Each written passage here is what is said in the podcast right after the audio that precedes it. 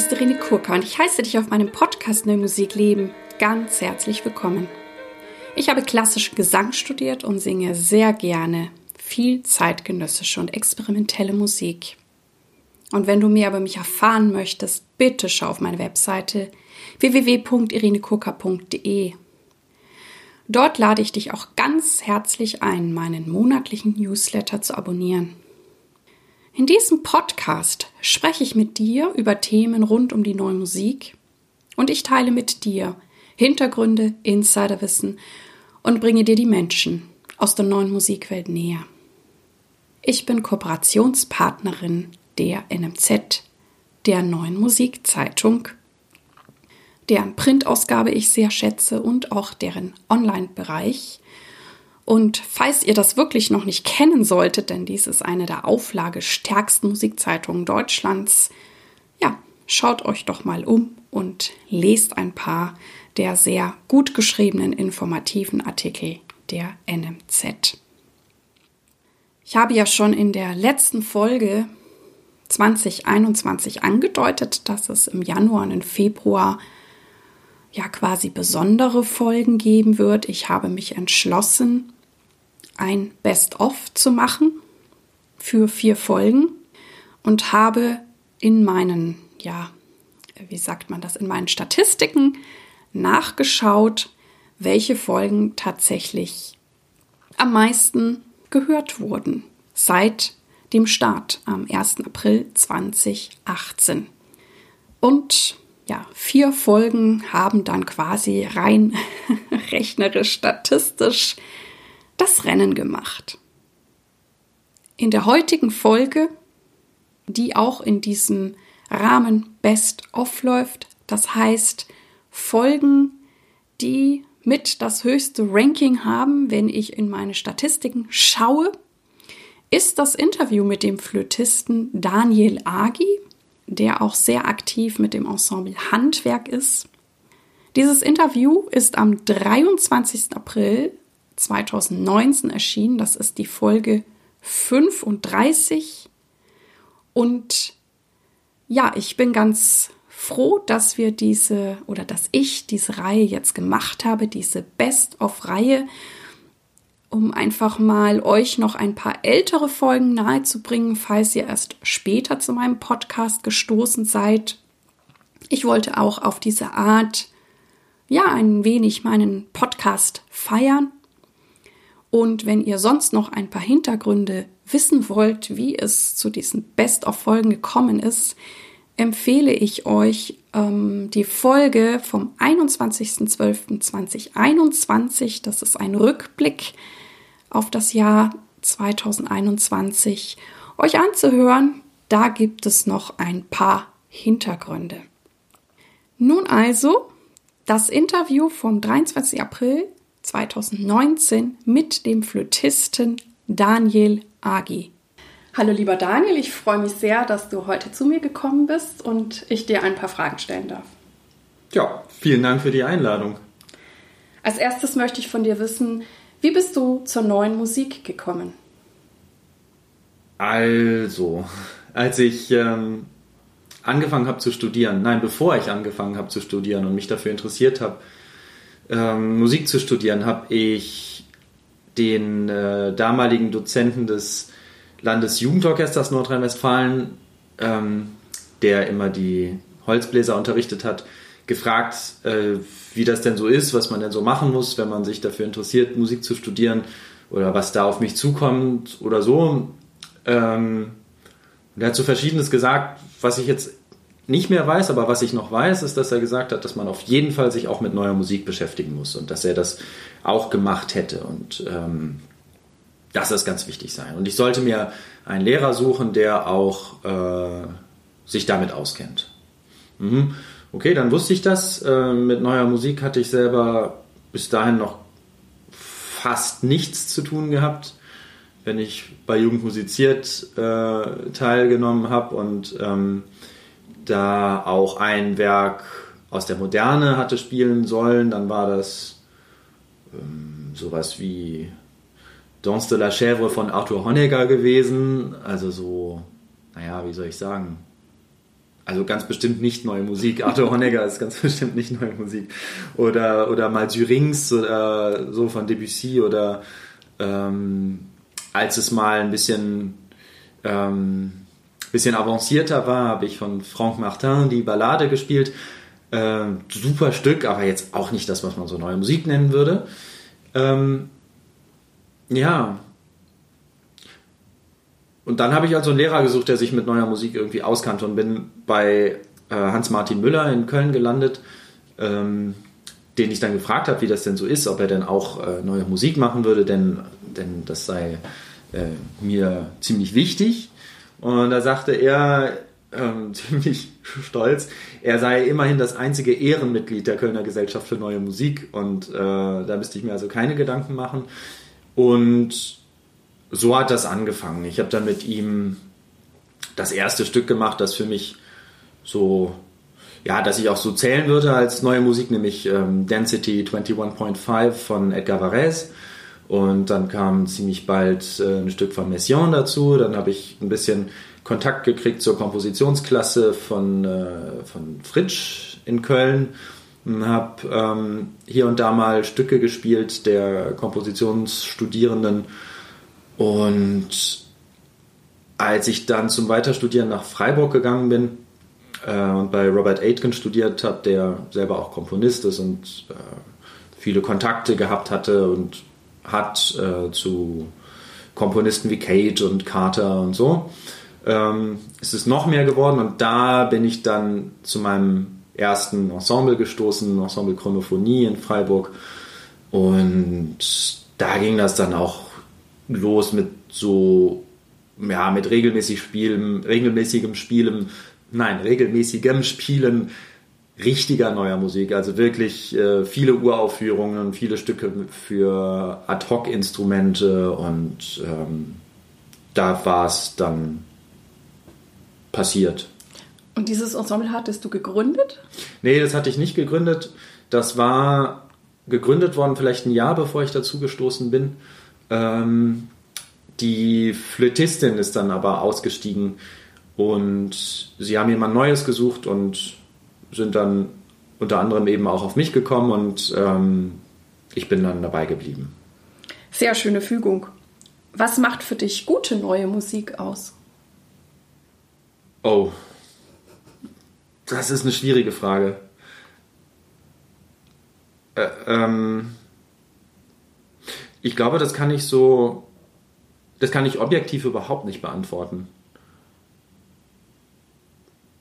Also, also gut ist, wenn es mir gefällt.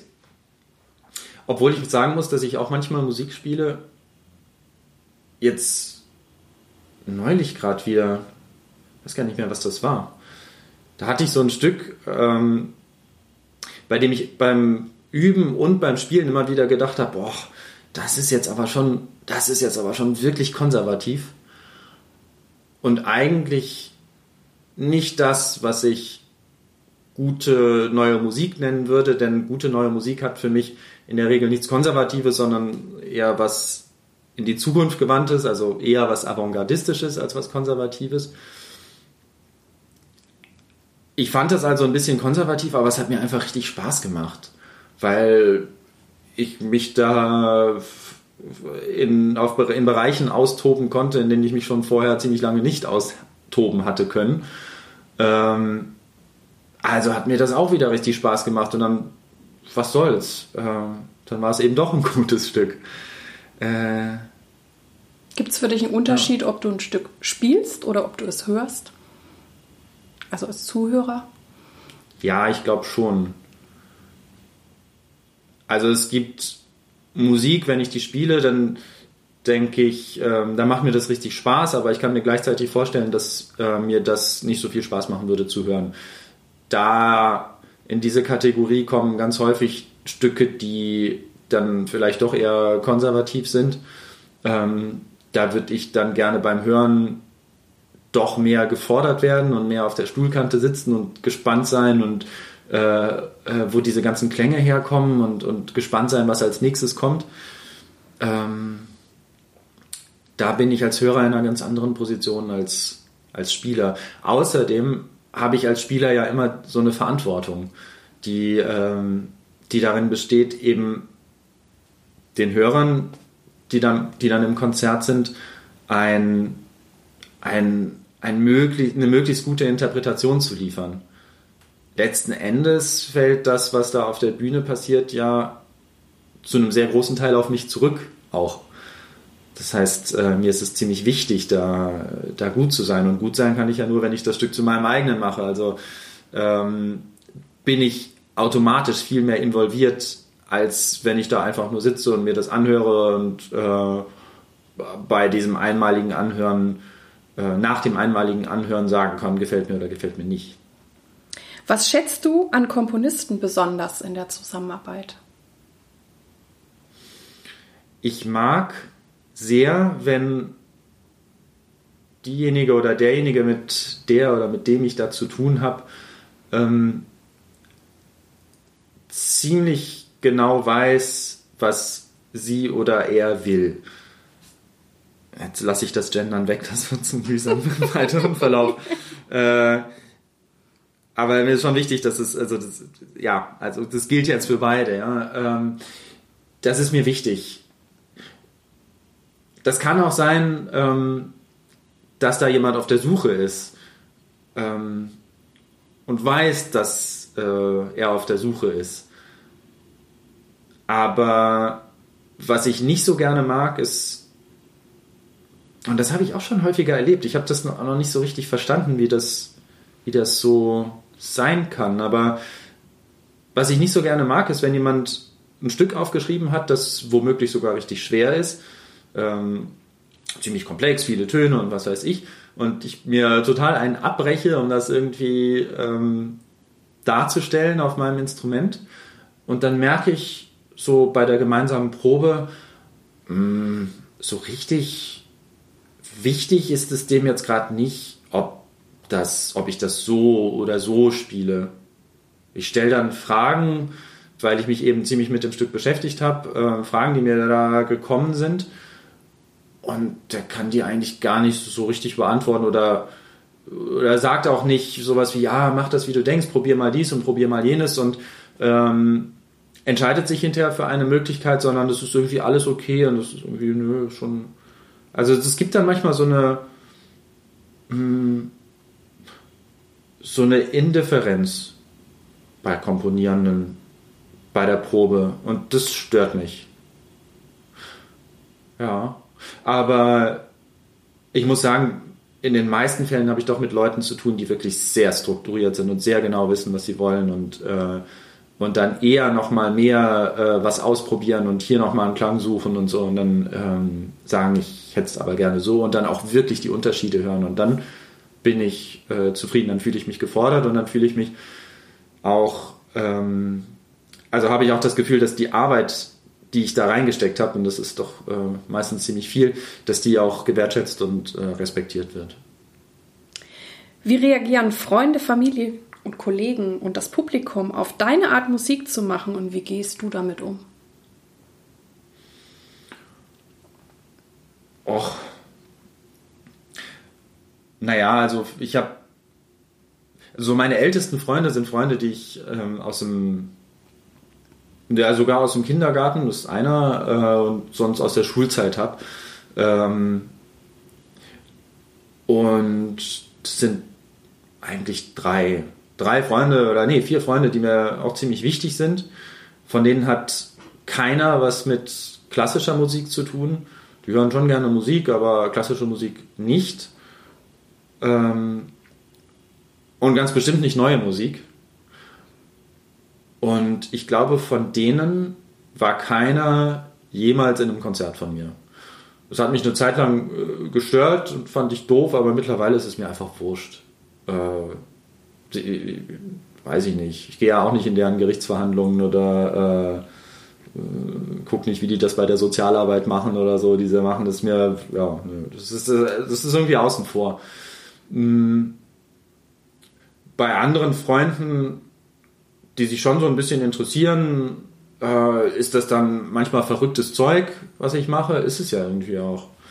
Äh, dann kann man da mal ein bisschen drüber sprechen, vielleicht so ein bisschen, äh, bisschen ironisch oder sarkastisch oder so, oder wenn sie sich interessieren, na klar, dann bin ich natürlich auch immer gerne bereit, so ein ernsthaftes Gespräch darüber zu führen oder hier mal hier und da mal was zu zeigen.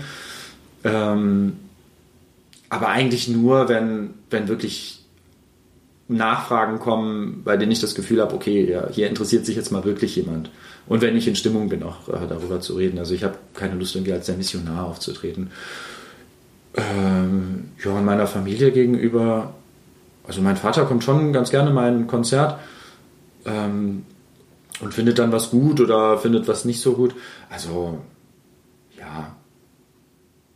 Insgesamt gucke ich einfach, was von den Leuten kommt. Ich bin total davon überzeugt, dass das schon richtig ist, was ich da mache und dass es gut ist. Und ähm, mir ist auch klar, dass das eine Musik ist, die die überwiegende Mehrheit der Bevölkerung entweder nicht interessiert oder die das nicht mögen oder ähm, die es überhaupt nicht mitbekommen, dass es sowas überhaupt gibt.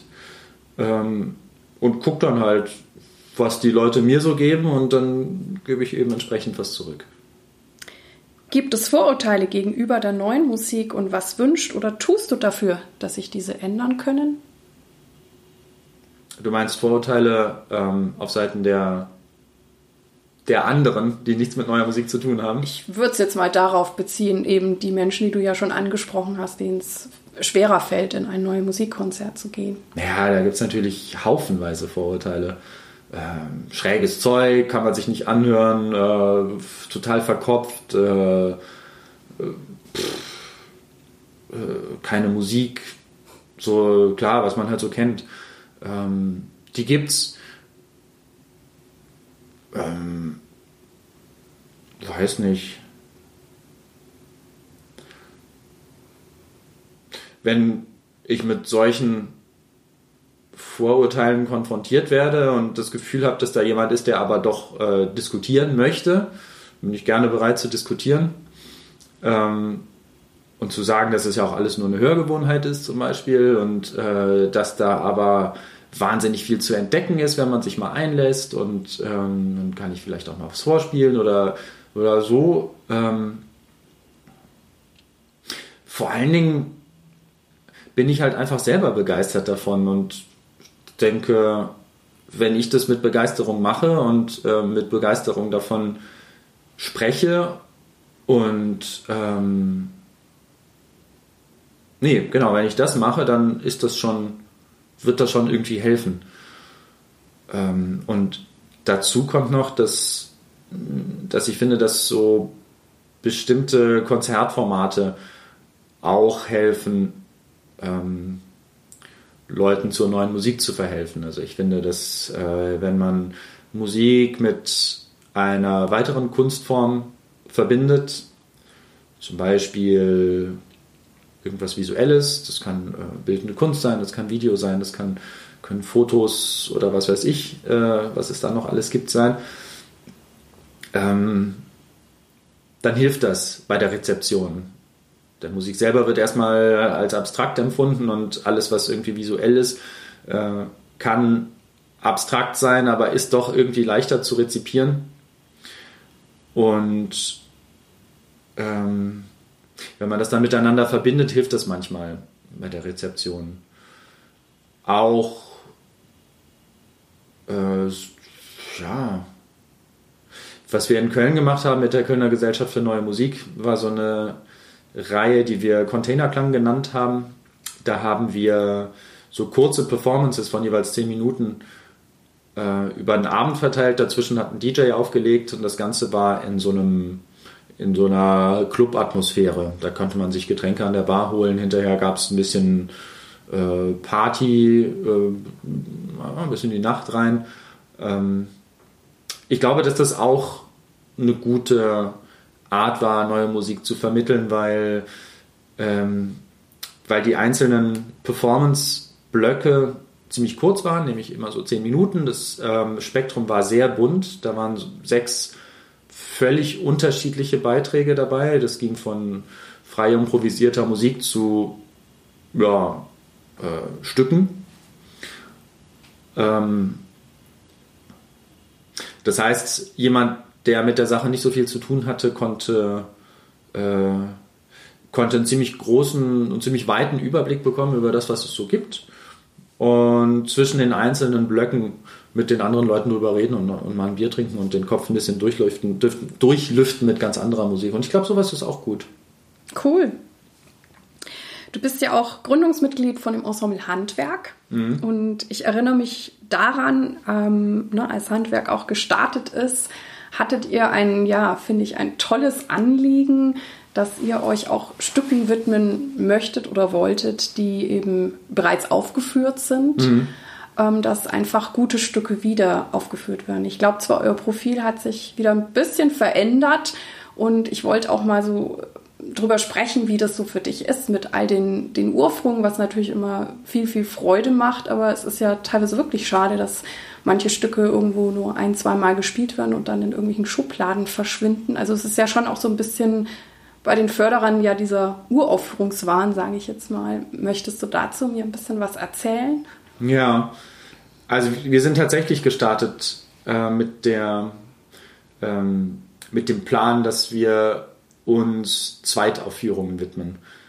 Der Hintergrund war, dass äh, so eine Uraufführung meistens doch meistens unter Zeitdruck stattfindet, also die Noten kommen spät. Ähm, da sind vielleicht noch Dinge, die ein bisschen unklar sind, die sich dann im Laufe der Probenphase klären und die dann hinterher äh, von dem Komponisten oder der Komponistin geändert werden. Und erst dann ist das Stück in seiner, steht das Stück in seiner endgültigen Form da, wobei endgültig, also da kann sich ja auch noch später noch mal was ändern. Aber auf jeden Fall ist es dann schon fester und, und sicherer so, ähm, dass das Stück so sein soll, wie es sein soll, eben nach der Uraufführung. Ähm, dann kommt noch dazu, dass man für eine Uraufführung, weil Noten vielleicht spät kommen ähm, oder weil sie viel schwerer sind als gedacht, dass man da gar nicht so, so viel Zeit hat, das vorzubereiten und vielleicht nicht so viel Probenzeit hat. Ähm, kurz und gut, Uraufführungen sind manchmal so ein bisschen wackelig. Ähm, bei einer Zweitaufführung kennt man das Stück schon. Man kann auf ein bisschen Erfahrungsschatz schon zurückgreifen, zum Beispiel wenn Ad-Hoc-Instrumente vorkommen und ja, wenn Ad-Hoc-Instrumente vorkommen, was weiß ich, sagen wir mal äh, Gläser, die man auf einer Glasplatte äh, zum Quietschen bringen muss. Mm, und es gibt die Zweitaufführung, dann weiß man schon mal, aha, es ist gut, wenn man diese Gläser vorher irgendwie behandelt mit irgendwas. Ähm, mit Kreide, sagen wir mal, ja, oder wenn man, die, wenn das Glas von der Glasplatte nicht dieses, sondern jenes Glas ist, oder so. Da weiß man das schon, kann das von vornherein machen und muss das nicht selber noch mühsam rausfinden und ähm, spart so Probenzeit. Die zweite Aufführung wird also in der Regel, ja, wird einfach besser. Mhm. Ja. Genau. Ja, ich genau. fand das ein super Konzept. Man kann so auch, ja, man, man arbeitet so halt auch an der Tradition weiter. Äh, wenn man immer nur Uraufführungen spielt, dann ähm, gibt es vielleicht eine Tradition von Uraufführungen, aber es gibt nicht, es, es entsteht nicht so eine, so eine Aufführungstradition von einer, von einem bestimmten Stück oder von einer bestimmten Gruppe von Stücken. Ähm, das waren zwei Überlegungen, die uns dazu bewogen haben, uns vor allen Dingen für Zweitaufführungen zu interessieren, wobei Zweit, also es können natürlich auch Dritt- und Viertaufführungen sein, eine weitere war äh, der Gedanke der Nachhaltigkeit. Denn es werden immer neue Stücke geschrieben, es entsteht so ein Papierberg in der neuen Musik und ähm, da sind aber ganz viele edle Wertstoffe drin, die aber nicht recycelt werden. Die sind so auf diesem Haufen und äh, verschwinden da so ein bisschen. Und wir ziehen die dann raus und sagen, hier, ähm, das Stück wurde zwar jetzt einmal beim Ultraschall-Festival aufgeführt und ähm, seitdem nicht mehr, aber es ist richtig gut und kommt mal her in unsere Konzertreihe und hört euch das mal an. Ähm, denn viele waren vielleicht da gar nicht, sondern äh, und haben dieses Stück gar nicht gehört, haben nur gehört, ah, der oder die so und so hat mal wieder ein Stück geschrieben und das wurde beim Ultraschall aufgeführt. Und wir machen das dann halt nochmal. So. wir wollten zuerst gar keine Uraufführungen spielen, aber das, äh, das war so gut wie nicht durchzuziehen. Denn eines unserer ersten Konzerte äh, war ein Engagement bei in Witten. Ähm, und da sollten. Nee, warte mal, das stimmt doch gar nicht. Nicht das, sondern und eines unserer äh, anderen ersten Engagements war ein Konzert von der Kölner Gesellschaft für Neue Musik. Äh, die hatten eine neue Konzertreihe, die Neuen. Da sollten neue, äh, sollten junge Kölner Komponierende vorgestellt werden. Und äh, wir haben dann irgendwie vier Stücke bekommen und einige davon waren eben Uraufführungen. So, und dann kannst du entweder sagen, nee, danke, machen wir nicht, wir spielen keine Uraufführung, dann hat man halt ein Konzert weniger. Oder man macht es halt und spielt dann eben doch Uraufführungen. Wir haben uns für Letzteres entschieden und solche Anfragen kamen immer wieder. Also wir haben den Veranstaltern, die uns dann gefragt haben, immer wieder auch gesagt, ja, wir würden aber doch gerne nicht zwei, äh, nicht Uraufführungen spielen, sondern vielleicht haben die ja die Komponierenden da ja irgendwie was anderes noch, was man spielen könnte. Und es war aber immer so, dass die Uraufführungen gewünscht waren. So, das war so ein Zwang.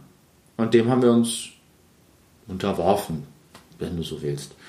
Haben aber trotzdem immer sehr viel Wert darauf gelegt, wo wir es nur konnten, auf Uraufführungen zu verzichten und zweite Aufführungen zu spielen. Und das war schon an, an sehr vielen Stellen. Ich denke, wir haben viel mehr Repertoire-Stücke gespielt oder negativ ausgedrückt, ausgedrückt, wir haben viel weniger Uraufführungen gespielt als, als die meisten anderen Ensembles.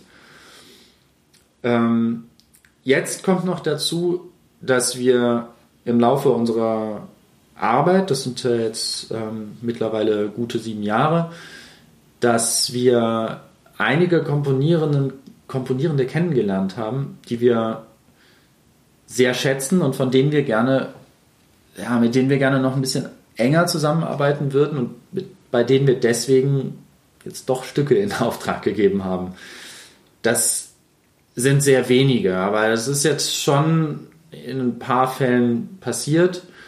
Es wird äh, im Rahmen unserer Konzertreihe, die wir, die wir in Köln haben, ähm, die den griffigen Namen HW18C, beziehungsweise jetzt im Jahr 2019 HW19C trägt. Ähm, also bei HW1910 Nummer 2 äh, wird es eine Uraufführung geben von Irene Galindo Cuero, ähm, eine spanische Komponistin, die in Berlin lebt und sie wird uns ein Stück schreiben für die Besetzung von Handwerk plus Daniel Gloger, den Countertenor.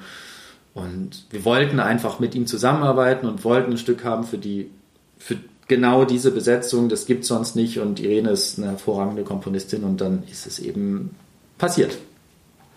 Sehr, sehr spannend. Also ich finde das gut, dass wir das hier besprechen und vielleicht auch die Zuhörer nochmal über die Nachhaltigkeit oder über eine Tradition ähm, in der neuen Musik nachdenken können, weil vielleicht kann es ja doch an anderen Orten noch aufgegriffen werden, wenngleich Uraufführungen natürlich auch ihren Reiz haben, ganz klar. Ja, es ist ja auch einfach so toll, die, also diese Zusammenarbeit, die möglich ist, wenn, wenn man sie, diese Möglichkeit nur wirklich nutzt, also diese, diese Zusammenarbeit zwischen einer Komponistin oder einem Komponisten und einem Ensemble, dass man Dinge ausprobieren kann, dass Dinge auf dieses spezielle Ensemble mit seinen ganz speziellen Musikerinnen und Musikerinnen, Musikerinnen und Musikern und deren, deren Fähigkeiten, deren Instrumente womöglich, deren Profilen zuschneidet, ausprobiert, verwirft, nochmal ausprobiert äh, und dann irgendwie wachsen lässt. Das ist natürlich richtig toll. Vielleicht hat man eine ganz konkrete Projektidee, die man eben nicht mit Repertoirestücken verwirklichen kann, sondern für die man einfach äh, sich was Neues schreiben lassen muss. Ähm, das geht halt eben nur so. Und das ist auch ein reizvoller Teil. Nur ähm, wird das, glaube ich, nie im Vordergrund stehen bei der Arbeit von Handwerk, sondern doch die, diese Sache mit der Zweitaufführung äh, wird, glaube ich, immer unser, unser wichtigstes ähm, Standbein sein. Wie ist dein Zeitmanagement und was empfiehlst du oder hast du irgendwelche täglichen Rituale? Ja, also das mit den Ritualen, das ähm, ändert sich sehr stark, je nachdem, was gerade ansteht. Also äh, im Moment habe ich, äh, hab ich mal ein paar Wochen kein Konzert. Und das ist auch ziemlich gut so, weil ich einen ganzen Stapel von Stücken äh, vorzubereiten habe für, äh, für, die, äh, für Mitte Februar, also für die nächste Zeit. Ähm, ich habe also so einen richtigen Überalltag gerade. Ja, und da ist das Ritual oder ist der Tagesablauf ziemlich stereotyp. Wenn ich nicht gerade hier am Tisch sitze und einen Podcast mache, ist der, ist der Tagesablauf äh, Frühstücken äh, am Computer, die Organisationsarbeit machen, die so ansteht. Das kann mal mehr oder weniger sein. Im Moment ist es Gott sei Dank ziemlich wenig. Das heißt, dann sitze ich irgendwie vielleicht eine Stunde am Computer, beantworte Mails, guck mal, wie es auf meinem Konto aussieht, ähm, trink auf den Schrecken Schnaps und ähm, nein, mache ich natürlich nicht. Aber äh, nee, guck mal, wie es auf dem Konto aussieht und, und plan so ein bisschen vor mich hin ähm, mache ein ganz kleines bisschen Sport, damit mir der Rücken nicht so weh tut und fange dann an zu üben. Mittagessen, weiter üben, Feierabend. So, das ist, das ist dann so der, der Tagesablauf. Den habe ich schon ewig und fühle mich damit sehr wohl. Ähm, dadurch, dass ich das mit dem Computer als erstes mache, bin ich im Kopf ähm, dann wirklich wach, wenn ich anfange, Flöte zu spielen. Ist auch wichtig und äh, habe diese ganzen Organisationsfragen nicht mehr im Kopf, sondern die sind äh, dann in E-Mails verpackt, verschickt worden. Und ähm, ja. Also es ist ja toll, dass du das dann so abschließen kannst. Bei mir ist es eher umgekehrt. Also ich übe zuerst und gehe dann an den Computer, weil selbst wenn ich eine E-Mail beantwortet habe, dann geht mir manchmal noch was durch den Kopf. Ach, das hättest du vielleicht auch noch schreiben können. Also finde ich toll, dass du das so abschließen kannst. Ja, ich mache das so rum. Äh, das funktioniert auch nicht immer. Manchmal ist ja wirklich, äh, ist ja wirklich viel los. Und wenn wirklich viel los ist, dann reicht es nicht, einmal nur am Computer zu sitzen. Und dann gibt es auch die große Gefahr, ähm, wenn ich das mit dem Computer zuerst mache, dass, äh, dass das so lang wird und so ausufert, dass das Üben darunter leidet. Ähm, das ist natürlich eigentlich nicht so gut. Aber ich mache das trotzdem so rum. Auf die Art bleiben dann Organisationssachen so gut wie nie auf der Strecke bei mir. Das, das hat natürlich auch einen Vorteil und das ist wichtig, finde ich, für die Zusammenarbeit mit den Kolleginnen und Kollegen. Es ist super, du hast so ein festes Zeitfenster. Ja. Naja, also das wäre so meins. Ähm, mein, mein normaler Alltag und äh, der allerdings, sobald Proben dazukommen, äh, komplett umgeworfen wird. Dann gibt es kein Üben mehr äh, oder doch ein bisschen irgendwo zwischendurch oder ich sitze dann abends spät nochmal am Computer, weil ich das die ganze Zeit nicht mhm. machen konnte oder mache Computerarbeit vor allen Dingen vom Handy aus. Äh, auch ganz blöd, weil dann äh, so Leerlaufzeiten wie Bahnfahrten oder so ähm, oder, oder Wartezeiten irgendwo, wo ich ein bisschen runterkommen könnte und vielleicht auch mal was lesen könnte oder gar nichts machen könnte, alle gefüllt sind, um irgendwie möglichst effektiv zu arbeiten. Das ist eigentlich nicht gut, mache ich dann aber so. Ja, Tipps habe ich da, glaube ich, keine zu geben. Wofür bist du derzeit dankbar? Ich bin wirklich glücklich darüber, dass ich das dass ich das, was ich wirklich machen wollte, machen kann und dass ich davon leben kann. Da war ich ganz lang ganz unsicher, ob das klappen würde. Also ich bin gestartet mit dem klaren Ziel, Orchestermusiker zu werden, weil eigentlich, weil mir gesagt wurde, dass das die, ein, die einzige Möglichkeit sei, mit der Querflöte ein ordentliches Auskommen zu haben. Eigentlich hat mir meine Lehrerin gesagt, nee, nicht eigentlich, die hat mir gesagt, äh, als ich ihr gesagt habe, pass auf, ich würde gern Flöte studieren, dann hat sie, äh, war sie ziemlich erstaunt und meinte, naja gut, äh, kannst ja mal machen, kannst ja mal eine Aufnahmeprüfung machen und wenn du dann merkst, so nach ein paar Semestern, du kriegst keine Orchesterstelle, dann hör auf und mach was anderes, denn alles andere hat keinen Sinn. so bin ich gestartet und habe dann irgendwie gemerkt, boah, dieses ganze Orchesterstellen üben, irgendwie, irgendwie passt mir das nicht. Mozart-Konzert, nee, das interessiert mich gar nicht. Da hatte ich eine heftige Krise mit der Flöte und wollte schon aufhören und dachte, nee, nee, es ist alles nichts. Und habe dann dieses Ensemble in Freiburg gefunden, bin dazu gestoßen und habe gemerkt, boah, das macht richtig Spaß. Da sind, das ist so, so Arbeit, wir machen uns unsere Arbeit selbst und äh, da sind Leute, die haben auch irgendwie einen an der Klatsche und das ist ja toll. Äh, da fühle ich mich wohl und das möchte ich gern machen. So, und dann war die Frage, ähm, kann ich damit mein Geld verdienen oder, oder kann ich das nicht? Und wenn ich das nicht kann, oh Gott, was ist dann? Ähm, dann lief das auch die ersten, die erste Zeit nach dem Studium nicht so gut. Ich hatte das Gefühl, dass Kollegen rechts und links von mir viel, viel mehr zu tun haben. Ich halt nicht so.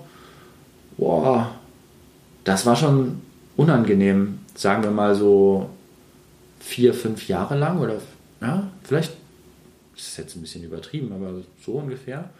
Und dann irgendwann hatte ich das Gefühl, okay, das läuft. Das habe ich jetzt schon was länger und darüber bin ich extrem glücklich. Grandios. Wer oder was hat dich am meisten geprägt oder inspiriert? Äh, oh, ganz viele Leute. Am meisten. Also es gibt ein Erlebnis, das, äh, das ich gar nicht erwähnt habe, als du gefragt hast, wie ich zur neuen Musik gekommen bin. Das war, das war wirklich prägend. Da hatte ich gerade in Köln angefangen zu studieren oder vielleicht noch nicht studiert, aber schon Unterricht bei dem Herrn Müller, den ich schon erwähnt habe. Und ähm, Hans-Martin Müller ist der Betreiber des Loft in Köln. Das Loft ist so ein, so ein Konzertort, in dem ähm, das gestartet ist, wenigstens ähm, mit dem Vorsatz, ein Spielort zu sein für äh, frei improvisierte Musik. Ich hoffe, ich sage das jetzt so richtig. Mittlerweile hat sich das ein bisschen, bisschen geweitet, das Profil, aber die frei improvisierte Musik ist, ist immer noch da zu Hause, würde ich jetzt mal sagen.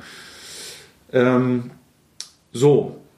Und ich hatte gerade da angefangen, da war das 15-jährige Jubiläum, 20-jährige, äh, ich glaube 15-jährige Jubiläum des Loft. Und zu diesem Geburtstag gab es ein Geburtstagskonzert, da sind ähm, sehr, sehr viele Protagonisten der Kölner Szene aufgetreten.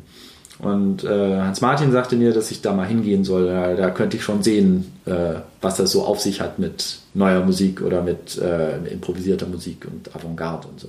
Also bin ich dahin, habe mir das angehört. Ähm, und das allererste, was dort passiert ist, ich saß und wusste gar nicht, was mich erwartet. Das allererste, was passierte, war, dass hinten die Tür aufging und ähm, Frank Radkowski und ein Schlagzeuger, von dem ich jetzt nicht mehr weiß, wie der heißt, reinmarschiert sind und im Reinmarschieren schon angefangen haben, einen Wahnsinnskrach zu machen. Der äh, Frank mit seinem Saxophon und der Schlagzeuger einfach mit einem Becken und die haben also wirklich da richtig, richtig losgelegt und ich war elektrisiert und dachte, jo, das will ich auch. Also, die haben da einfach, ich, die, die haben sich so richtig ähm, ausgetobt. Schon beim Reingehen und beim Weiterspielen auch. Und da habe ich noch so ein paar andere Sachen gehört an dem Abend, wo mir echt der Mund offen geblieben ist und ich dachte, das ist ja richtig cool. Die können das einfach machen. Die können so einen Quatsch auf der Bühne machen und das aber richtig ernsthaft machen. Und es haut mich um und ich, das haut die anderen Leute da auch um und das ist meins. So, ich, also, das war ein Erlebnis, das mich extrem geprägt hat und das ich nicht vergessen werde. Und da kommen dann natürlich jetzt noch ganz viele äh, Lehrerinnen und Lehrer dazu und ähm, da kommen Leute dazu, denen ich über den Weg gelaufen bin, die äh, oder mit denen ich mal zusammengearbeitet habe, die irgendwas gemacht haben oder irgendwas gesagt haben oder so, was mich dann auch wieder sehr geprägt hat. Das ist eine sehr lange Liste. Was bedeutet es für dich, sich treu sein, authentisch sein in dem Musikbusiness und wie gelingt dir das? mir treu sein und authentisch sein heißt für mich, dass ich die, dass ich in jedem Stück, das ich spiele, hm, oder dass ich für jedes Stück, das ich spiele, meinen eigenen Weg finde und, und nach Möglichkeit für jede Phrase rausfinde, wie ich sie eigentlich spielen will. Natürlich nach den Vorgaben des Stückes ist ja auch ganz wichtig. Also, ich kann ja nicht über alles so, äh, so, so eine Standardinterpretation drüber ziehen, wie ich halt gerne äh, irgendwas spiele und dann würde ja alles gleich klingen. Ich muss schon gucken, was, was will das Stück? Also darf ich jetzt hier Dynamiken machen oder ist Vibrato gewünscht oder ist ein weicher Klang oder ein harter Klang oder so gewünscht.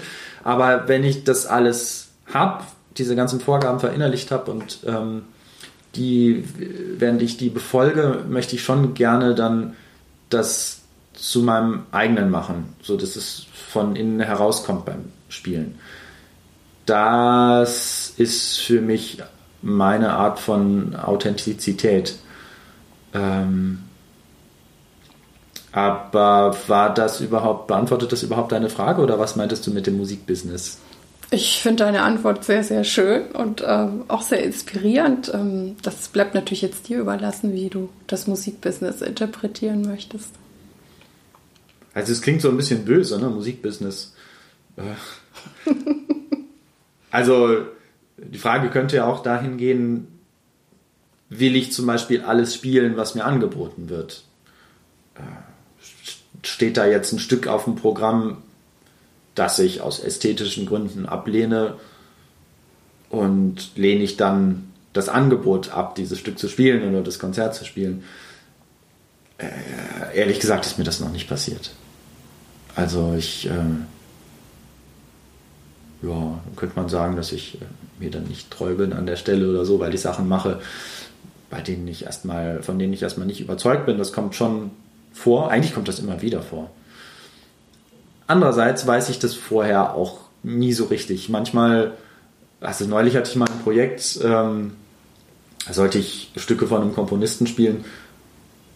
Also ich fand die Stücke einfach echt doof. Hinterher aber dann irgendwie auch nicht mehr, weil mir das total Spaß gemacht hat, das zu spielen. Es war sehr, sehr konservative Musik. Und auch nicht so besonders elegant geschrieben. Aber ich hatte vorher so viel Musik, sehr abstrakte Musik gemacht für Ad-Hoc-Instrumente und hatte ewig nicht mehr so richtig, also gefühlt ewig nicht mehr so richtig Flöte gespielt und Phrasen gestaltet und äh, äh, hatte das wirklich vermisst. Und dann stellte sich raus, ja, toll, dass ich dieses Konzert angenommen hatte, denn ich konnte mich mal wieder so richtig austoben und schöne Crescendi und Vibrato machen. Also, was soll's. Ja. Was bedeutet für dich Erfolg?